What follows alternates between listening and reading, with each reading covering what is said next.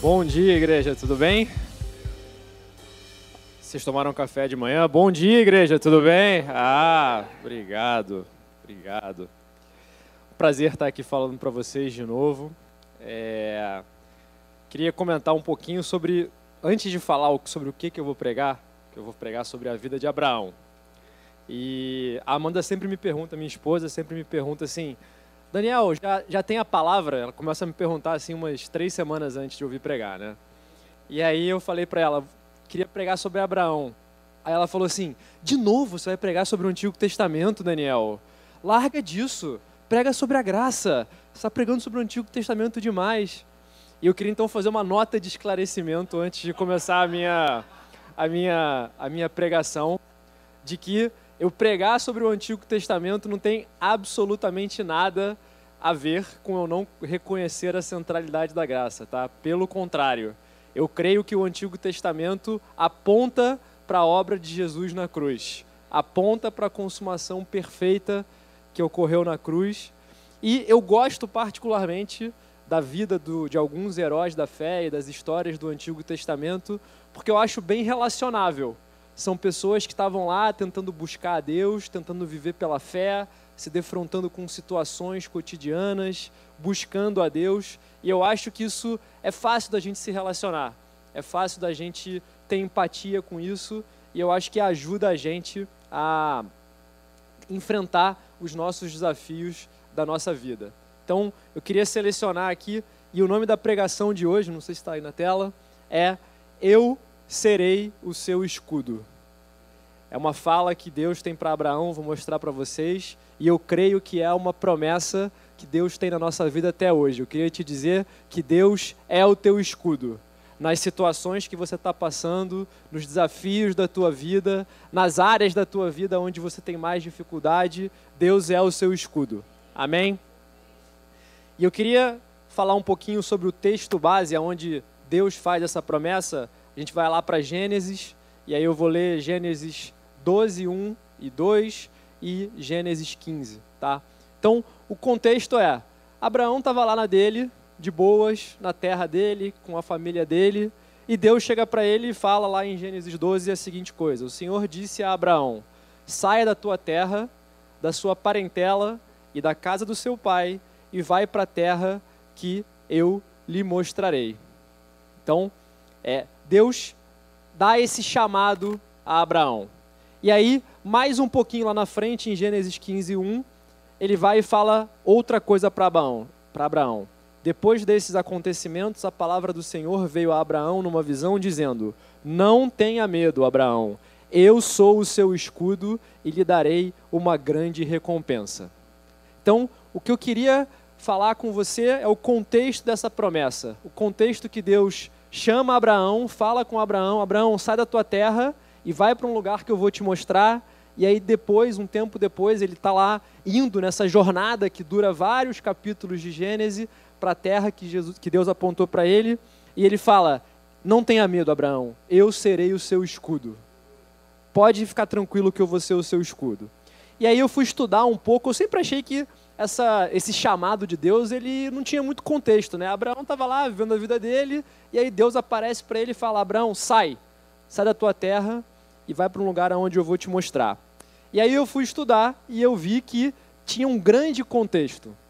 O contexto era o seguinte: Abraão, ele era descendente de uma descendência de Sem, que era a família que depois do dilúvio que ocorreu lá com Noé, era a família que ainda guardava o conhecimento, a lembrança da época que o homem se relacionava com Deus livremente. O conhecimento da relação com Deus era passado a partir dessa descendência e Abraão fazia parte dessa descendência, que era uma família separada, uma família guardada para manter esse conhecimento que a, de, do relacionamento que o homem, o relacionamento perfeito que o homem tinha tido uma vez com Deus, tá? E Abraão ele começa, a família de Abraão vai para um determinado lugar lá é, em Israel e eles começam a ser tentados a orar, a adorar outros deuses, a colocar outras coisas dentro do coração deles que não fosse o verdadeiro Deus. E aí você pode estar pensando, Daniel, você está falando que o pai da fé estava tentado a adorar outros deuses, não sou eu que estou falando, é a Bíblia. Josué 24, 2, 3. Ó, então Josué disse ao povo: Assim diz o Senhor Deus de Israel: Antigamente, os pais de vocês, incluindo Tera, pai de Abraão e de Naor, viviam do outro lado do Eufrates e serviam outros deuses. Eu, porém, trouxe Abraão, o pai de vocês, do outro lado do rio e o fiz percorrer toda a terra de Canaã. Também multipliquei a descendência dele e lhe dei Isaac. É nesse contexto, é no contexto onde aqui não diz exatamente se Abraão estava adorando outros deuses ou não, mas no mínimo a gente pode concluir que o contexto dele era um contexto onde havia essa tentação, aonde a cultura que ele estava inserido potencialmente estava tentando conduzir ele também a adorar outros deuses. E aí Deus faz um chamado para ele: Filho, sai daí. Sai desse lugar aí aonde você está. E nesse contexto desse chamado, ele dá uma promessa. Ó, eu não vou só falar sai, eu vou falar sai e vem comigo porque eu vou ser o seu escudo. Fica tranquilo, para de confiar nessa coisa aí menor que você está querendo confiar e confie em mim. Eu sou o seu escudo. Pode confiar em mim. Isso é promessa na nossa vida, amém? Tem promessa de Deus para você até hoje sobre ele ser o seu escudo. E Deus faz uma série de promessas para Abraão. Fala que ele vai ter um filho, que era uma coisa que ele queria, e a esposa dele era estéreo, Sara era estéreo, e ele vai lá e fala: Ó, eu vou te dar um filho e você vai ser pai de grandes nações. Ele fala, faz uma série de promessas específicas para Abraão. Mas essa do escudo, eu creio que é uma promessa genérica, que ela é extensível a cada um de nós. E quando a gente vai olhar na Bíblia, tem vários lugares aonde ele fala, a Bíblia fala que Deus é o nosso escudo. Eu trouxe aqui alguns para vocês, ó, se vocês puderem projetar no próximo slide.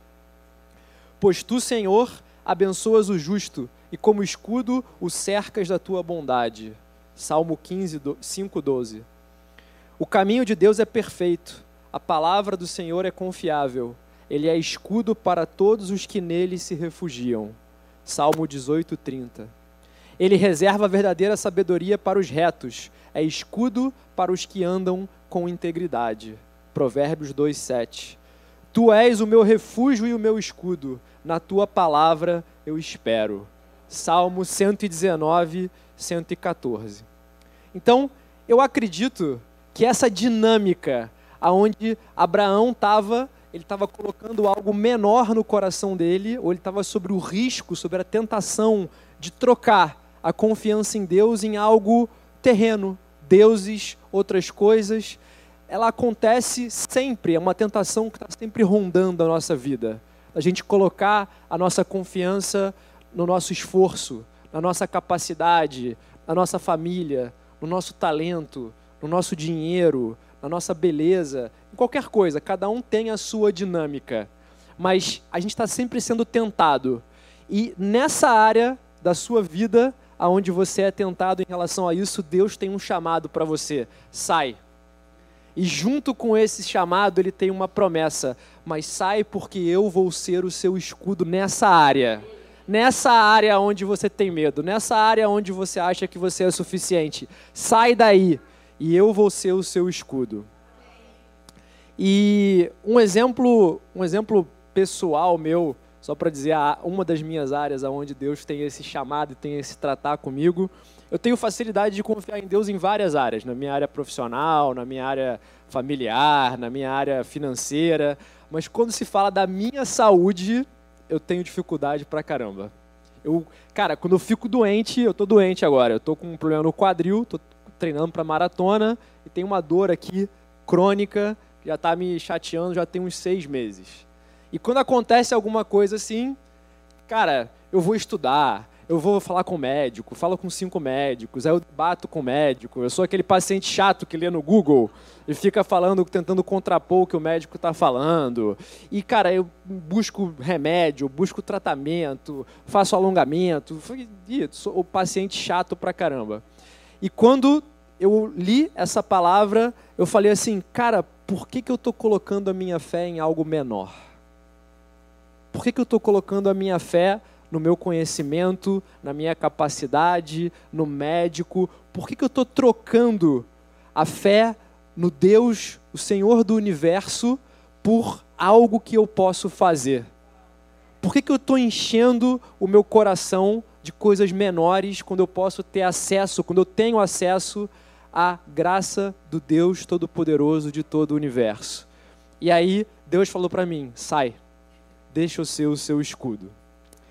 E eu queria colocar para vocês, a pergunta para mim é: como é que essa promessa se reflete na nossa vida hoje? Como é que a gente pode entender, como é que a gente pode capturar essa promessa na nossa vida hoje? E aí eu queria comentar algumas características que um escudo tem, para que você possa entender um pouquinho mais dessa promessa e de como acessar essa promessa na tua vida. A primeira característica é que o escudo nos cobre por completo. Então, a gente pode estar tá associando o escudo àquele escudo mais moderno, né, que cobre só o peitoral, assim, aquele escudo redondo. Mas nessa época, na época que Deus faz a promessa para Abraão, o escudo cobria o corpo inteiro. Ele era um escudo que os guerreiros usavam para avançar na batalha, e aí eles iam na frente e o escudo cobria completamente o corpo deles. Eu queria te dizer que a obra de Deus e a, a graça de Deus te cobre por completo.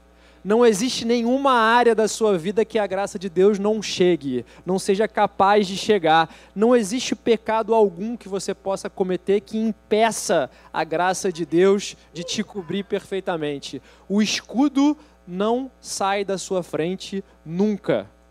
Você pode confiar em toda e qualquer situação. E olha que engraçado, quando um escudo te cobre por completo, quando você vai contra a adversidade, você está olhando para o quê? Para o escudo. Você está olhando para o escudo, você não consegue, quando ele está perfeitamente na sua frente, você não consegue fixar os olhos no inimigo, você fixa os seus olhos no escudo, na palavra, na obra de Deus. Quando vocês, vocês podem voltar lá atrás depois e ver, as promessas falam que a palavra de Deus é o nosso escudo.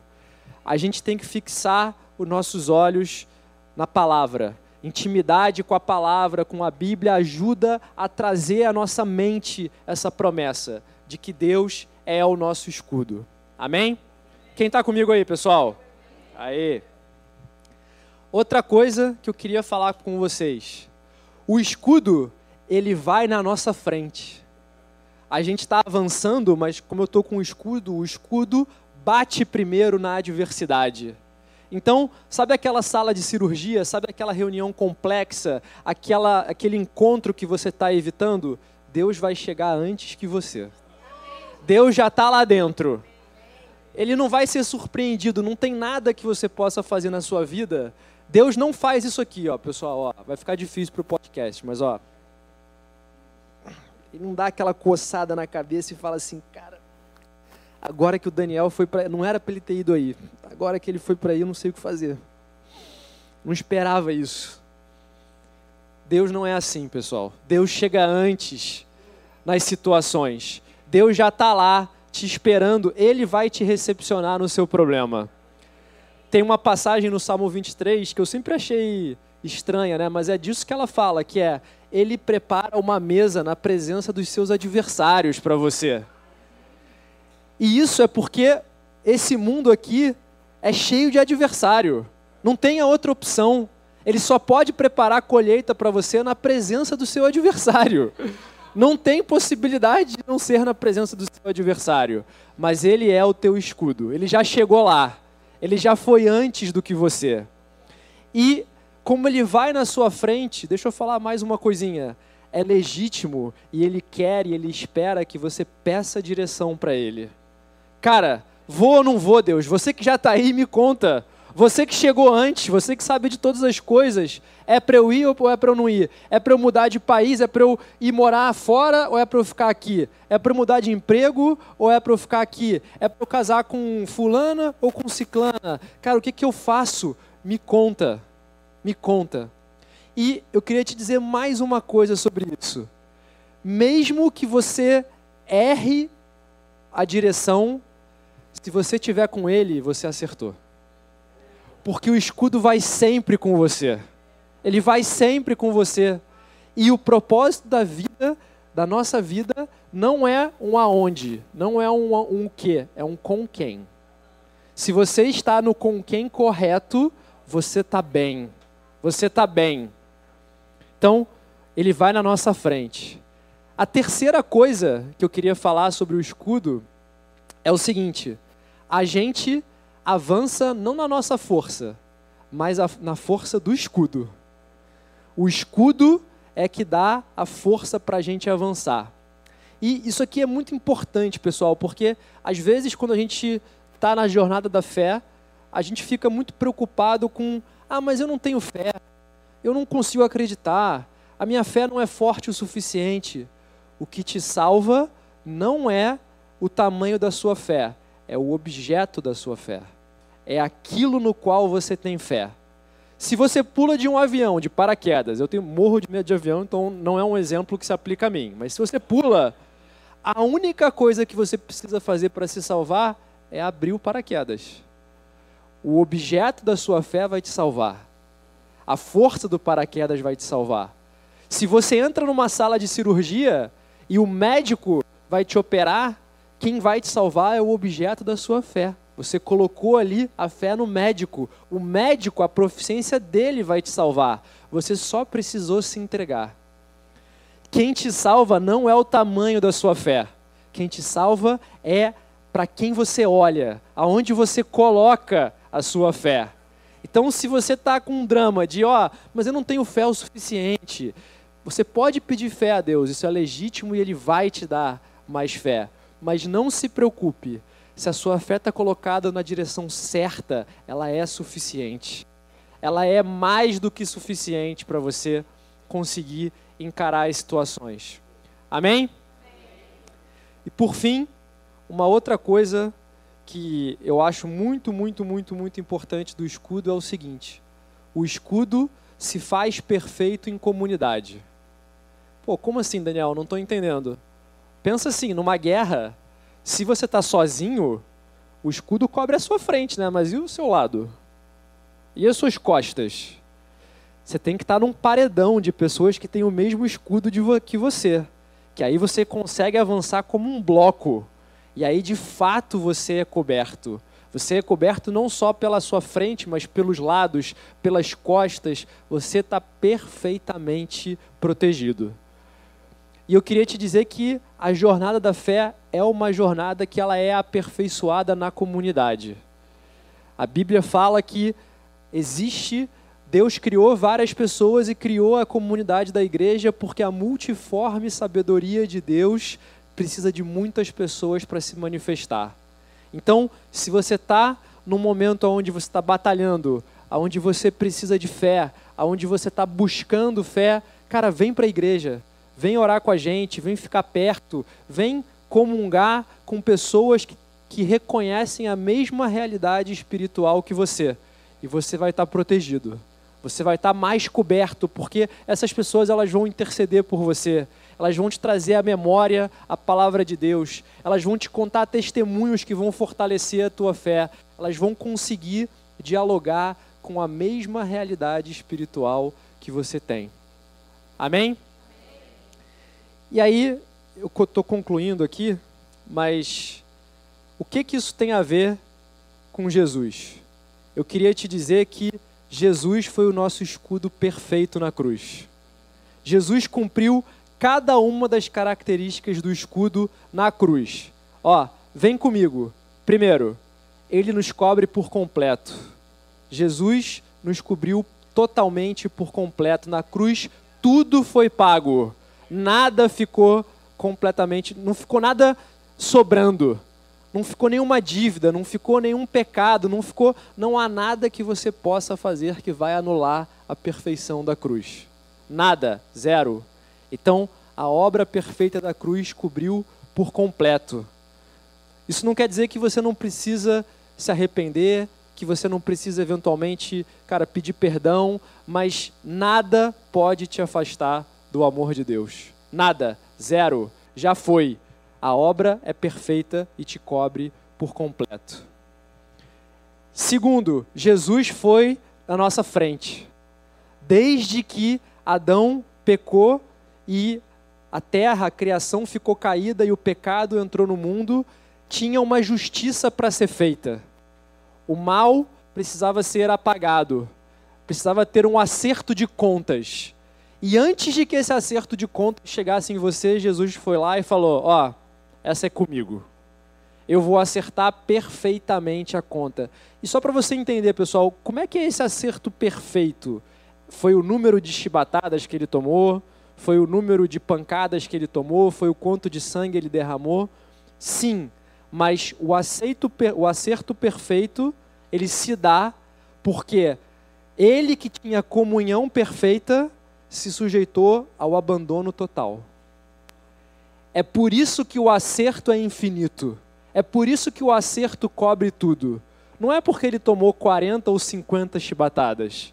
Não é porque ele foi mais ou menos agredido. Foi porque na cruz ele virou e falou: Deus meu, Deus meu, por que me abandonaste? Ele que estava em comunhão perfeita com Deus e com o Espírito Santo desde a fundação do mundo, foi abandonado. É por isso que a obra da cruz é perfeita, é por isso que ela vai à nossa frente e ela cobre tudo. Três, a gente avança não na nossa força a partir disso, mas na força do escudo. Deus, Jesus, depois que ele foi crucificado, morto e ele ressuscitou, ele manda o Espírito Santo para que a gente possa estar conectado com Deus, para que o relacionamento seja feito perfeito novamente. E é por isso que hoje a gente pode avançar na força do escudo. A gente consegue ter essa conexão, a gente consegue ter direção, a gente consegue ser reforçado na nossa fé pela obra perfeita de Deus na cruz. E o escudo também se fez perfeito em comunidade. É muito louco, mas Paulo fala que aquele que já era perfeito se aperfeiçoou na cruz. Caraca, Daniel, como é que é isso? Não sei, mas está lá na Bíblia. Aquele que já era perfeito se fez ainda mais perfeito, se fez perfeito aqui na cruz. Ele podia ter ficado lá no céu, resolvido de lá, mas ele desceu e veio ter comunidade com a gente, para que o perfeito se faça ainda mais perfeito, em comunidade, por nós. Então, eu queria te convidar a lembrar que Jesus foi o nosso escudo. Se o pessoal da música puder subir, estou terminando. Jesus foi o nosso escudo. Ele foi o escudo completamente perfeito eu queria te fazer um convite. Se você tem alguma área da sua vida que você fala, cara, nessa área eu estou trocando a fé em Jesus pelo meu esforço. Eu estou trocando a fé em Jesus por algo que eu tenho. Eu estou trocando a fé em Jesus por algo menor. Se você está fazendo essa troca, primeiro, não há condenação.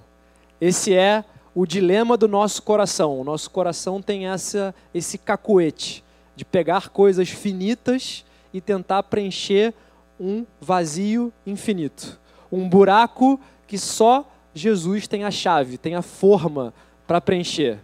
Mas eu queria te convidar a aceitar esse desafio que Deus fez para Abraão como um desafio para você.